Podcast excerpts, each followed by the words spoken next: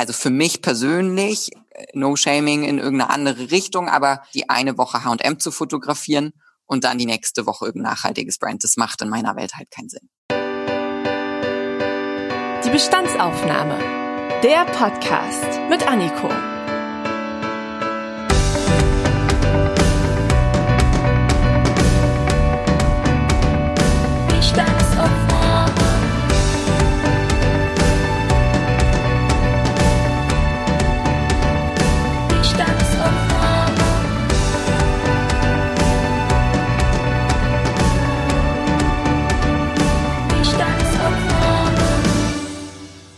Wieder soweit. Ich sage herzlich willkommen zu einer neuen Bestandsaufnahme. Schön, dass ihr wieder mit dabei seid.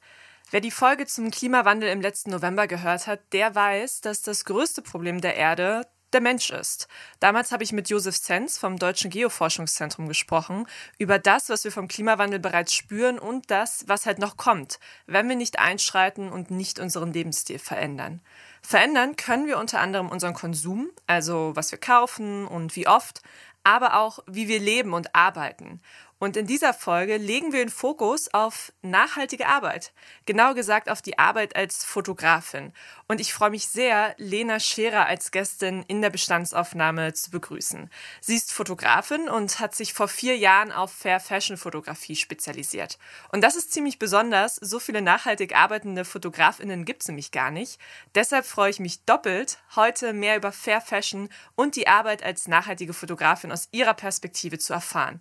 Hallo Lena. Hallo Anniko. Starten wir doch mal direkt mit einer kleinen persönlichen Bestandsaufnahme. Wenn du so ja auf die letzten Jahre blickst, hast du denn das Gefühl, dass Fair Fashion angekommen ist in der Gesellschaft? Das ist eine sehr gute Frage. Ich würde sie in der Fair Fashion Bubble eindeutig mit Ja beantworten. Und gesamtgesellschaftlich würde ich sagen, sind wir noch weit davon weg, dass es wirklich angekommen ist und wie definiert man denn wirklich angekommen, ist ja auch die Frage. Und da würde ich spontan sagen, ja, okay, idealerweise in einer Welt, wo der Wandel stattgefunden hat, würde jeder Mensch im ersten Moment, wenn er etwas braucht, die konventionelle Lösung, aber auch die alternative Lösung, also die Fair Fashion Lösung schon im Kopf haben. Ich glaube, da sind wir noch nicht.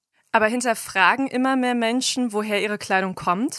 Ja, also ähm, da gibt es auch mehrere Studien zu, dass das inzwischen bei der Kaufentscheidung sozusagen das Zündlein an der Waage sein kann, wenn ähm, ein Produkt nachhaltig und fair hergestellt ist, ähm, dass man dann auch bereit ist, einen höheren Preis zu zahlen und sich bewusst dafür zu entscheiden, auf jeden Fall. Ähm, aber es gibt immer noch eine ganz große Schere zwischen, ich weiß, dass äh, Mode nicht produziert ist und ich kaufe auch danach. Also da ist noch ein Weg vor uns. Was heißt denn für dich Fair Fashion? Was ist denn da so deine persönliche Definition?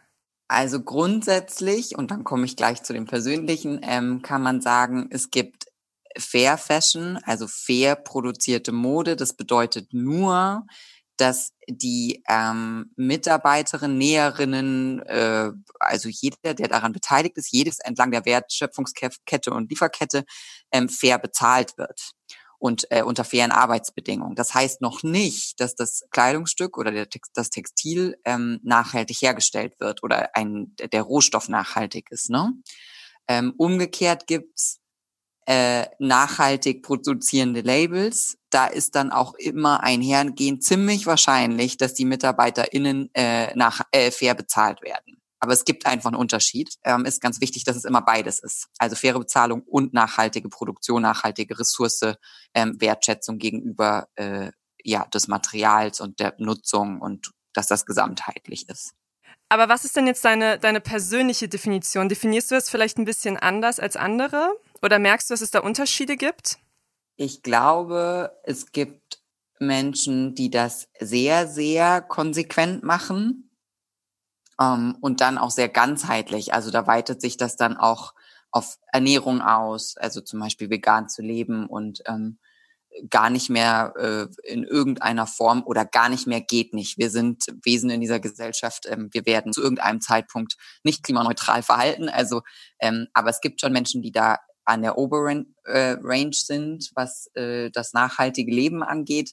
Und dann gibt's Menschen, die machen das eher an der unteren Range und ganz, ganz viel dazwischen so. Und ähm, ich persönlich würde sagen, dass ich mich schon im oberen Drittel bewege und auf sehr viel achte. Ähm, vertrete aber die Meinung, es ist wichtig, dass wir ganz, ganz viele Menschen haben, die das äh, unperfekt machen und ähm, nicht so sehr es darum geht, dass alle es super, super perfekt machen. Und das bezieht sich bei mir auch auf Fair Fashion. Also ähm, es ist nicht nachhaltig, jetzt deinen konventionellen Kleiderschrank komplett auszusortieren und alles plötzlich in fair und nachhaltig zu kaufen. Ne? Äh, wenn man sozusagen die neuen Teile bewusster einkauft und vielleicht die alten Teile, die man hat, mehr wertschätzt und sich so langsam versucht, äh, einen guten Weg damit zu finden. Erinnerst du dich denn noch an dein erstes Fair Fashion Kleidungsstück? Ja, ähm, und zwar war das vor genau vier Jahren, als ich äh, von München nach Hamburg gezogen bin in meine neue Wohnung und äh, diese ganze Thematik Nachhaltigkeit für mich auch aufkam oder sehr intensiv aufkam und ich brauchte eine neue Jeans und äh, mein erstes Fair Fashion Kleidungsstück war eine schwarze Kings of Indigo, die habe ich auch heute noch. Schön. Ähm, jetzt habe ich natürlich schon gesagt, du bist ja Fotografin und du hast dich spezialisiert auf Fair Fashion. Wie kam es denn dazu? Also so viele gibt es ja nicht da draußen, die sagen, hey, ich fotografiere jetzt nur noch fair und arbeite nachhaltig. Ähm, Gerade wie erwähnt, von München nach Hamburg gezogen. Also ein Jahr weiter vorher ähm, war ich noch in München und bin auf eine Reise gegangen von Alaska nach Peru mit einem alten VW-Bus. Nicht nachhaltig ist. Ähm, aber gut, auf jeden Fall habe ich diese Reise gemacht. Und ähm, zehn Monate in einem VW-Bus wohnen bedeutet auch sehr, sehr wenig Platz zu haben und sehr, sehr viele Dinge zu sehen und wahrzunehmen und viel Erfahrung zu sammeln. Und all das in Kombination über diese Monate hinweg und auch die Monate nach meiner Rückkehr haben angefangen in mir zu arbeiten, insofern, dass ich dachte, okay, Lena, äh, du hast jetzt gemerkt, dass du auf super wenig Platz mit sehr wenig klarkommst und dir an nichts fehlt, weil es um andere Dinge geht im Leben. Und ähm, zusätzlich äh, hast du gesehen, oder wir sind an einer Textilfabrik vorbeigefahren. Ähm, das ist war wahrscheinlich nicht so extrem, wie das vielleicht in Bangladesch oder Kambodscha manchmal der Fall ist, aber es hat mir gereicht, nur von außen die Näherin in ihrer Mittagspause zu sehen, um zu merken, wow, was bedeutet das denn? Und dann habe ich ein bisschen angefangen zu recherchieren und das hat was mit mir gemacht. Und dann ging es irgendwie mit der Ernährung weiter und Reise zurück und war so, wow, okay, Lena, irgendwas muss jetzt schon anders werden. Das geht so nicht mehr. Und dann ist mir auch so klar geworden, dass ich ja vorher schon auch gewisse Themen so hatte, wie dass ich gern Secondhand gekauft habe und irgendwie zumindest mal Bio-Lebensmittel gekauft habe und eigentlich schon im Ansatz bewusst war.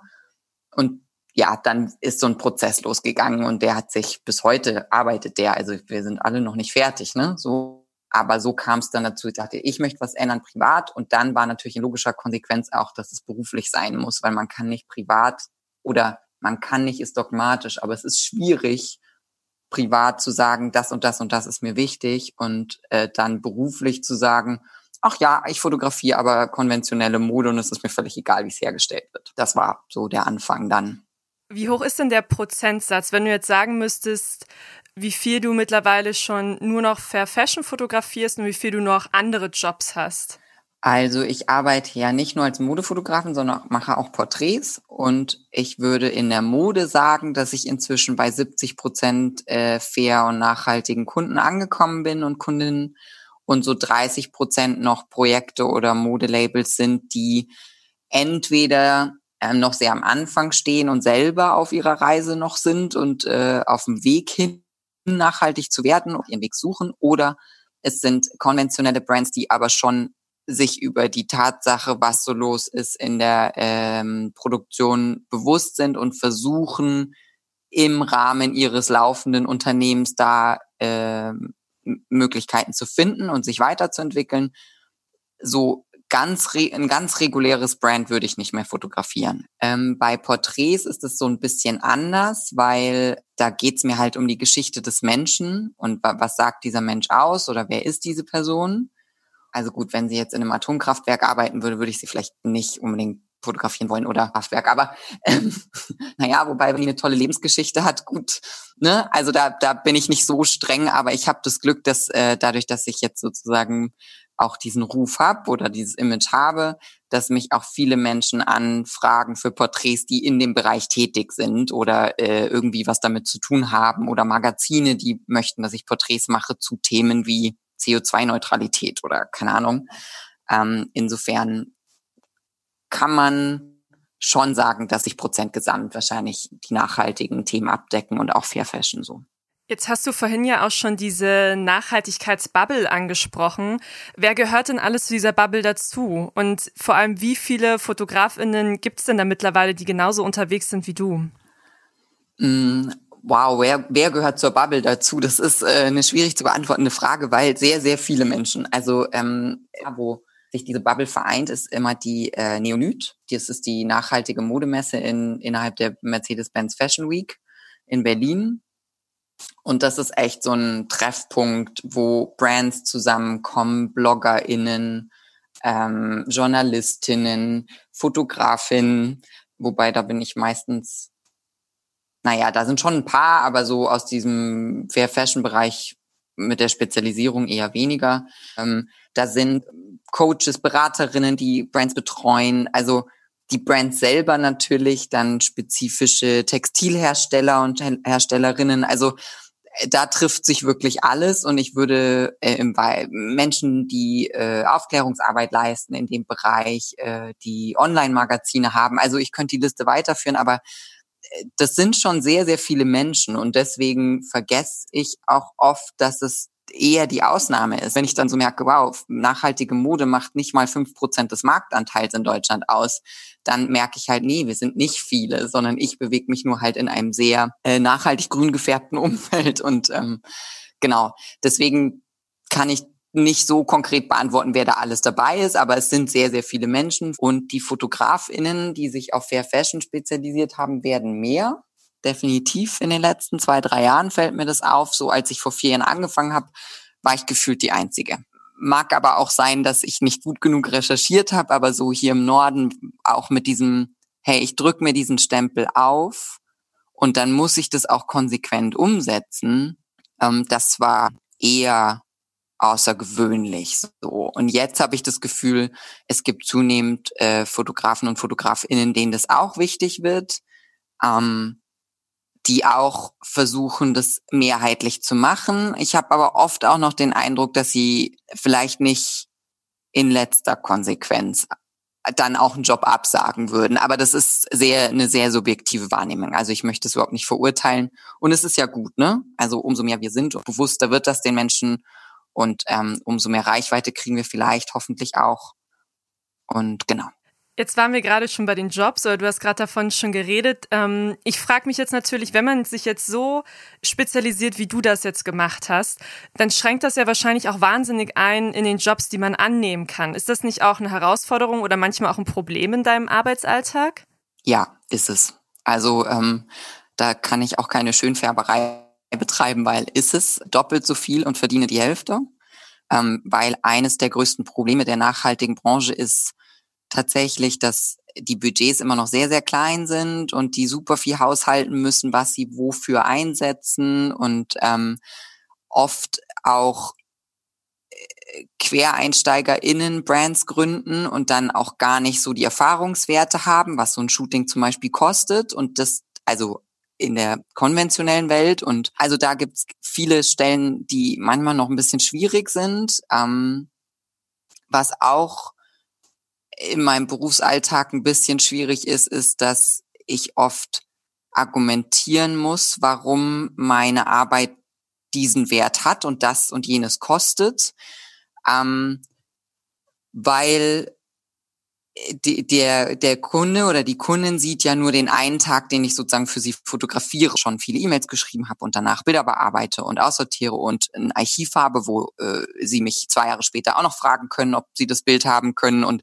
eine äh, Equipment investiert habe und eine Berufshaftpflichtversicherung und you name it. Ich, also die Liste ist lang so und ähm, das fällt mir schon gerade in dieser nachhaltigen Bubble auf, dass da oft einfach viel Erklärungsbedarf ist und man da sehr viel intensiver zusammenarbeitet und die Vorbereitungen sehr viel mehr erklärt, als das sozusagen im konventionellen Bereich ist, wo oft auch noch eine Agentur dazwischen geschaltet ist. Ne? Also es einfach immer noch mal einen Zwischenstep gibt.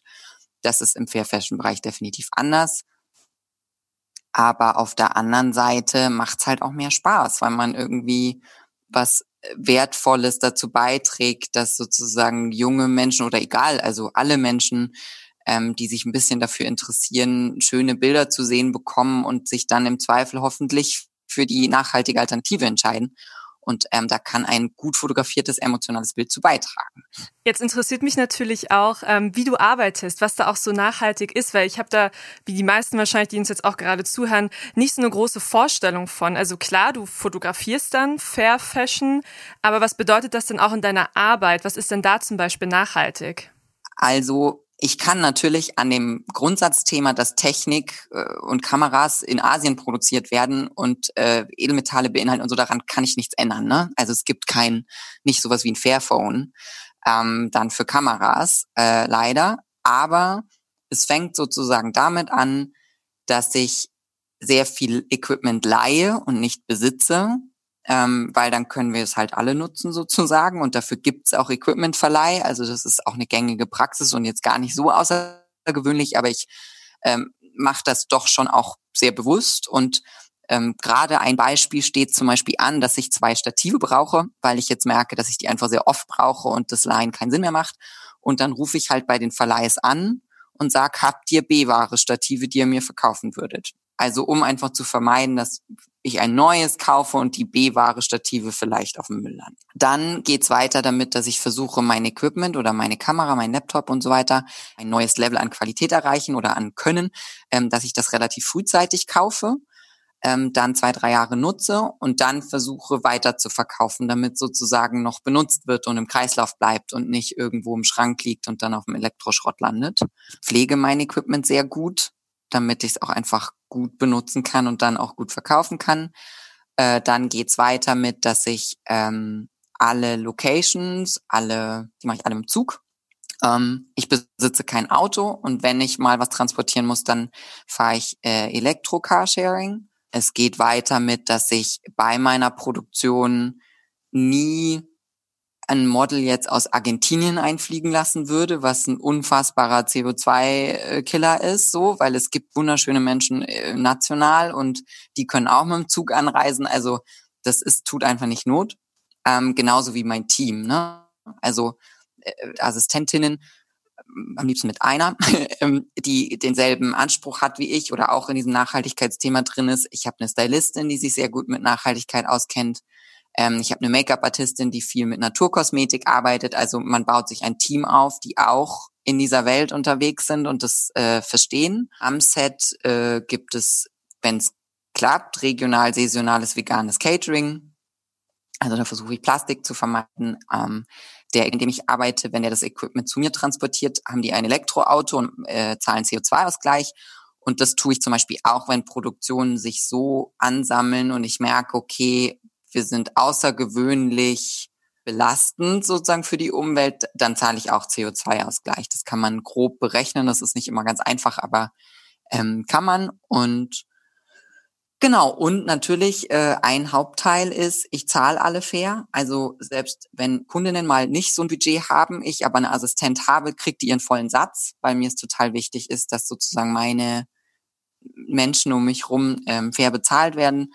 Und ähm, außerdem ist ein ganz großer Bestandteil natürlich, hauptsächlich nachhaltige Kunden zu haben. Also für mich persönlich, äh, no shaming in irgendeine andere Richtung, aber die eine Woche H&M zu fotografieren und dann die nächste Woche irgendein nachhaltiges Brand, das macht in meiner Welt halt keinen Sinn. Ja, ich glaube, das äh, ist es so. Also es sind auch ganz viele kleine Stellschrauben, die so verzahnt laufen und dann ein großes Ganzes ergeben, so wie das in unserer aller Alltag, die sich für Nachhaltigkeit interessieren, auch ist.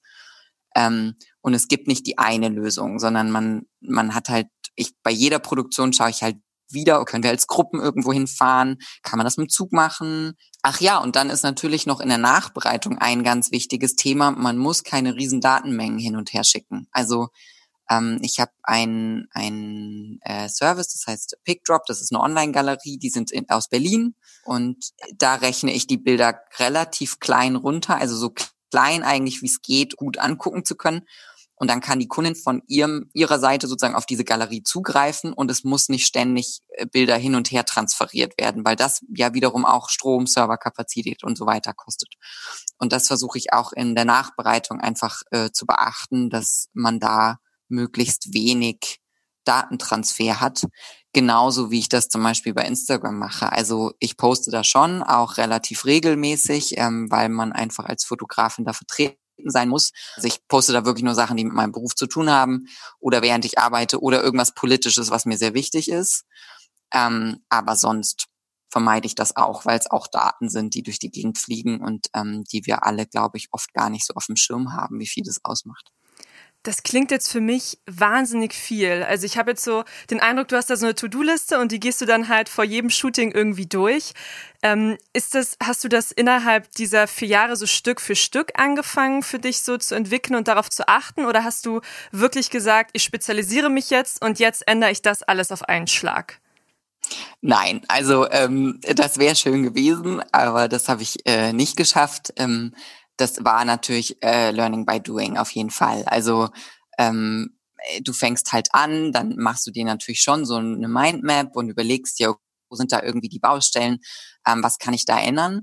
Und dann mache ich das halt, also habe ich das einfach bei jedem Shooting ein bisschen besser noch gemacht und ähm, bisschen besser gelernt, auch gemerkt, so okay, worauf legen meine Kundinnen Wert und äh, wo sind sie zum Beispiel nicht bereit, Kompromisse einzugehen und wie kann ich damit umgehen? Also es war definitiv ein Prozess. Ich habe auf deiner Webseite gelesen, dass ja nicht nur Nachhaltigkeit für dich sehr wichtig ist, sondern halt auch andere Werte, so Toleranz, Respekt und Warum machst nur du das? Also warum lese ich das zum Beispiel nicht bei anderen Fotografen oder bei sehr wenigen anderen Fotografinnen, dass man sich so auf bestimmte Werte auch fokussiert?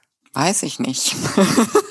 ähm, ja, darauf habe ich wirklich keine Antwort, warum man das nicht liest. Ähm, ich glaube, es gibt viele Fotografen, Fotografinnen, die äh, Werte vertreten und denen Dinge wichtig sind. Die kommen vielleicht eher ein bisschen aus dieser dokumentarischen Reportage-Richtung, ähm, weil das natürlich Sinn macht, ne, wenn man sozusagen fotografisch-journalistisch arbeitet, dass man sich für Themen einsetzt. Aber sonst ist es halt auch so, dass viele Fotografinnen visuelle Menschen sind. Also da geht es ums Bild und ähm, natürlich irgendwie auch um den Inhalt, aber ich glaube eher primär ums Bild.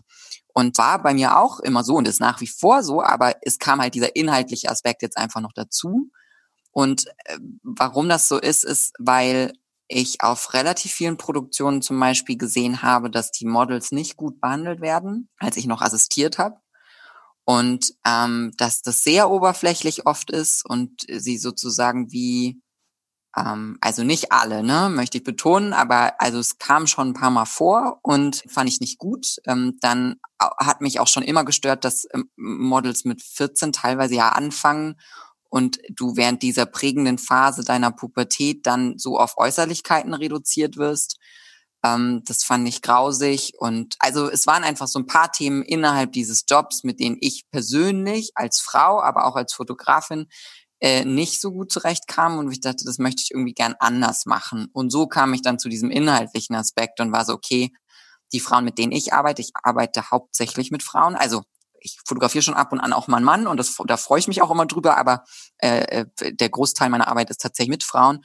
Und ähm, da ist mir total wichtig, dass ich erstens so eine gewisse Diversität abbilden kann, weil unsere Gesellschaft ist divers und ich möchte, dass ich, dass meine Bilder das auch in gewisser Weise widerspiegeln.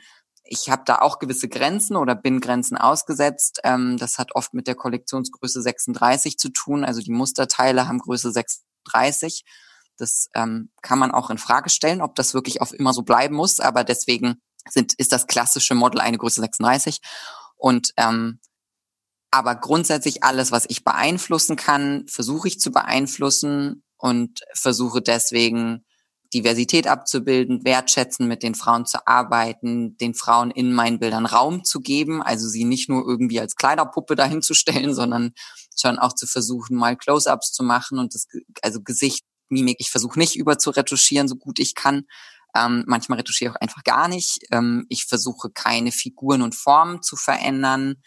Also da sind einfach so ein paar Sachen, die, wie schon gerade gesagt, ich wiederhole mich, ähm, die sind mir sehr wichtig und die versuche ich irgendwie in allen Aspekten in meiner Arbeit einfließen zu lassen, sofern ich das kann.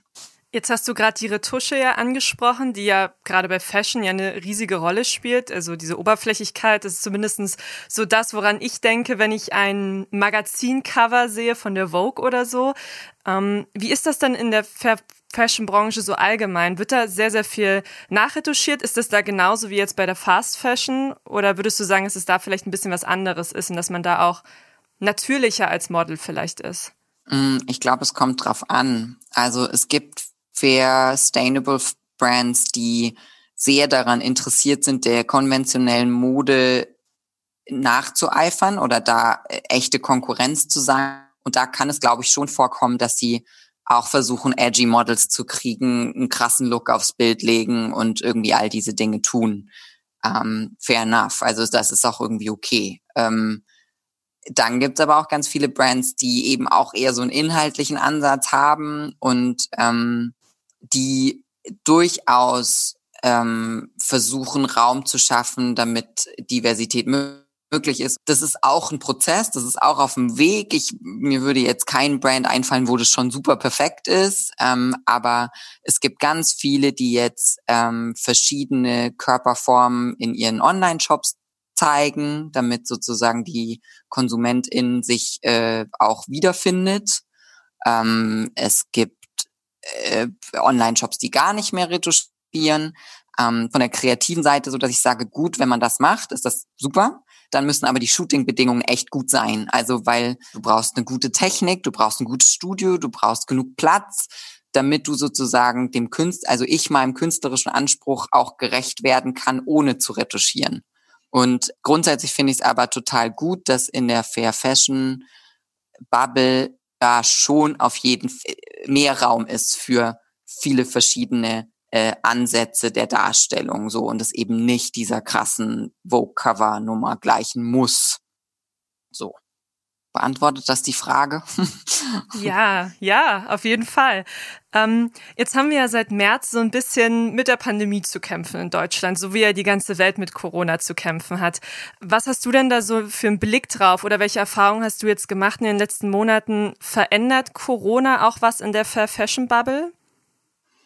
Also positiv auf jeden Fall, dass ich den Eindruck hatte, dass es mehrere Brands gab, die sich irgendwie zusammengetan haben, das Gespräch gesucht haben und zum Beispiel Fair Fashion Solidarity gegründet haben und beschlossen haben, ähm, keinen Sale zu machen, beziehungsweise ihn sehr viel später zu machen und dass die äh, Spring-Summer-Kollektion harmoniert mit der Herbst-Winter-Kollektion. Das heißt, Restposten übernommen werden oder Muster nochmal wiederholt werden, dass man sozusagen Mix and Match machen kann, um so äh, einfach Kollektionsmüll zu vermeiden und da drauf einzugehen. Und das fand ich sehr beeindruckend. Also, dass da sofort so ein, hey, was macht jetzt Sinn? Wie können wir auf die Situation reagieren? So ähm, in der Bar Bubble, also jetzt nicht nur untereinander, sondern wir alle, die sozusagen in dieser Fair Fashion Bubble uns bewegen, hatte ich auch das Gefühl, dass da ein relativ guter Austausch stattfand. Ähm, man so geguckt hat, okay, was wird jetzt irgendwie gebraucht? Wie können man, kann man da zusammenhelfen?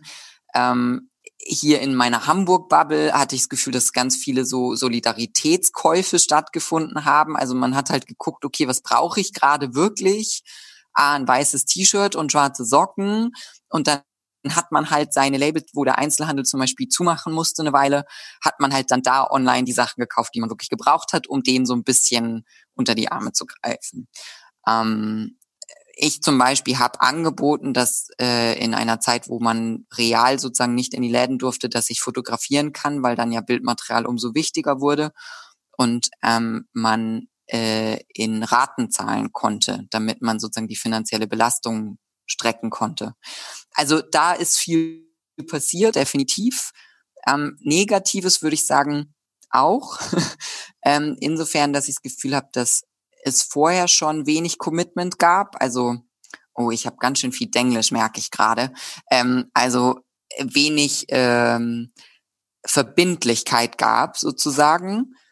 Und man so Anfragen bekam, die so sehr lose waren, was für so Freiberufler, egal ob das jetzt, ob man Fotografin ist oder Grafikerin oder Webdesigner ist, ist einfach super frustrierend, weil man, ähm, wenn man keine klare Zu- oder Absage bekommt, weil man natürlich so halb auf den Shooting, auf das Shooting wartet und einfach auch planen können muss. Und das war äh, während Corona konnte man sowieso nichts planen, aber dann konnte man noch viel weniger planen und dass äh, Corona natürlich verständlicherweise bei allen dazu geführt hat, äh, Sparmaßnahmen zu ergreifen, also zu denken, wo kann ich jetzt irgendwie einsparen, was ja richtig ist oder wichtig ist, um das irgendwie zu überstehen, aber gleichzeitig natürlich allen, die da hinten dranhängen, also Webdesignerinnen, Grafikerinnen, Fotografinnen, ähm, was weiß ich, wen man noch dabei hatte, so, dass die plötzlich gar keine Jobs mehr hatten. Und ähm, oder wenn den Preis zu drücken. Und ähm, da war ich ganz klar so okay das passiert bei mir einfach nicht. Also ähm, du kriegst denselben Preis wie immer weil meine Arbeit ist auch während Corona das gleiche wert. ähm, wir können uns aber gerne über Lösungen wie Ratenzahlung und so weiter unterhalten, damit die Belastung halt irgendwie funktioniert. Und wir können auch drüber reden, wie wir das Shooting sozusagen äh, schmaler gestalten können, damit es nicht so, aber also mein Preis bleibt aber der gleich und ich weiß, dass ich damit auch nicht alleine bin. Also da war der Austausch unter uns freien Kreativen da und ähm, das hoffe ich sehr, dass sich das wieder so ein bisschen reguliert ähm, und im nächsten Jahr hoffentlich äh, besser wird. Aber grundsätzlich glaube ich schon, dass wir ganz cool zusammengehalten haben und irgendwie geguckt haben, wo sind Lösungen und wie geht man die und was kann man da tun. Engagierst du dich denn auch außerhalb deiner Arbeit als Fotografin im Fair Fashion Bereich oder für Fair Fashion? Mhm. Also ich bin bei zwei Themen mit dabei. Das eine ist die äh, Fashion Revolution Bewegung.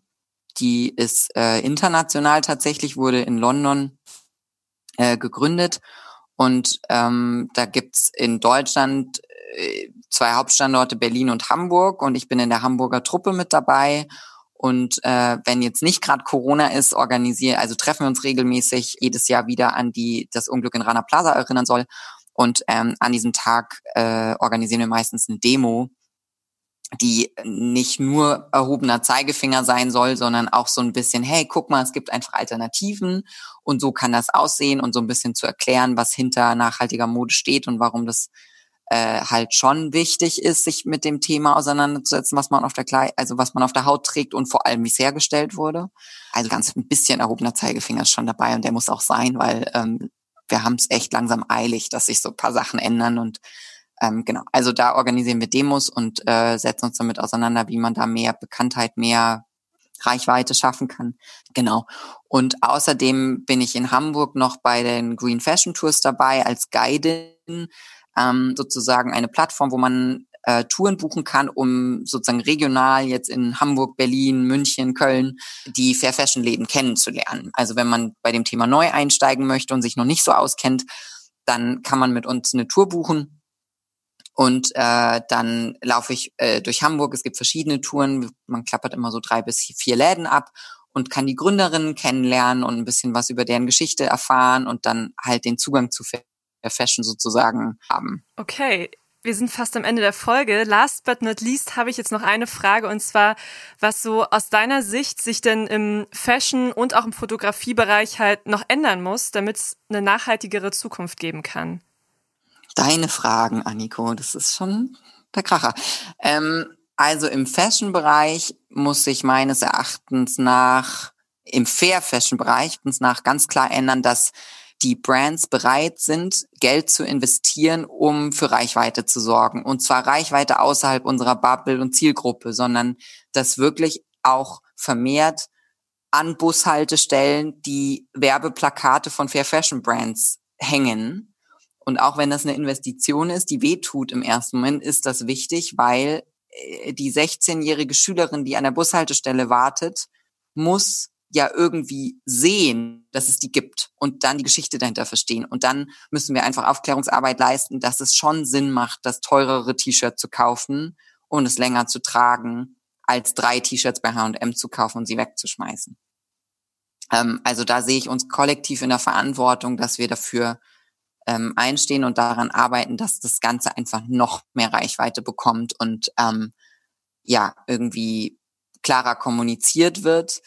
Ähm, an dem Punkt auch klar sagen, dass ich die Politik da noch mehr eine Verantwortung auch sehe zusätzlich, die da einfach äh, Stichwort Lieferkettengesetz, andere Regulari Regularien implementieren müssen und dass es einfach überhaupt nicht mehr möglich ist, in Deutschland ein äh, Label zu gründen, das äh, Menschenrechte verletzt, so in der, in, in der kompletten Lieferwertschöpfungskette.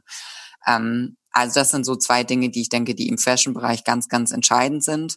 Plus noch ein drittes, in Kreislaufsystem zu denken, also die Circular Economy noch mal wichtiger wird und ähm, da weiter geforscht wird und versucht, ähm, das auch tatsächlich in unser reales Wirtschaftsleben mehr zu implementieren. Im Fotografiebereich, ähm, das sind jetzt eigentlich so zwei Themen, ne? ähm, kann ich nicht so richtig gut zusammenbringen, sondern das extra Thema Fotografie, was sich da ändern muss, die ähm, Inflation des Bildes. Also, dass einfach ein Bild nichts mehr wert ist. Seit Instagram fordert, dass man drei bis vier am Tag postet und Stories reinballert ohne Ende. Und seit man auf Unsplash un, äh, kostenfrei Bilder einfach nutzt und ähm, seit jeder ein iPhone mit einer krassen Kamera hat und ja irgendwie auch fotografieren kann, ähm, die Wertschätzung fehlt da manchmal. Und das hinter jedem Bild aber oder also auch hinter jedem privaten Bild, aber auch hinter jedem professionellen Bild ein Mensch steht, der das gemacht hat und sich Gedanken dazu gemacht hat und auf beruflicher Ebene damit auch Geld verdient, das ähm, wird manchmal vergessen, glaube ich. Und ähm, das ist schade, weil das nämlich dem kompletten Berufsstand Fotograf, Fotografin schadet aktuell. Und ich sehr, sehr viele Kollegen, Kolleginnen habe, die äh, unter diesem Zustand leiden, ähm, einfach gar nicht mehr so viel fotografieren können, dass sie davon also unser Tag hat auch nur äh, 24 Stunden, ne? So, also wir können gar nicht so viel fotografieren, wie wir müssten, um davon leben zu können, anständig. Und das ist eine besorgniserregende Entwicklung. Ähm, was da die Antwort drauf ist, weiß ich ehrlich gesagt noch nicht. Also am liebsten wäre es mir, wir würden wie so, ein, so eine Art Gewerkschaft gründen und uns irgendwie einen Tarif ausdenken, äh, ohne dass es da Diskussionen gibt, sondern das ist einfach das wert und ähm, dass wir uns da kollektiv einigen und einen Weg finden, wie wir unseren Berufsstand schützen oder innovativ denken und uns was ganz Neues überlegen. Aber äh, ich versuch's, aber mir ist noch nicht so wirklich viel dazu eingefallen. genau. Ja, das sind so die Sachen, würde ich sagen. Ja, damit möchte ich die Folge auch beenden. Vielen Dank, dass du dir die Zeit genommen hast. Sehr, sehr gerne. Vielen Dank, dass du mich gefragt hast. Und wenn ihr da draußen euch mehr mit Nachhaltigkeit auseinandersetzen wollt, dann ist das ganz einfach.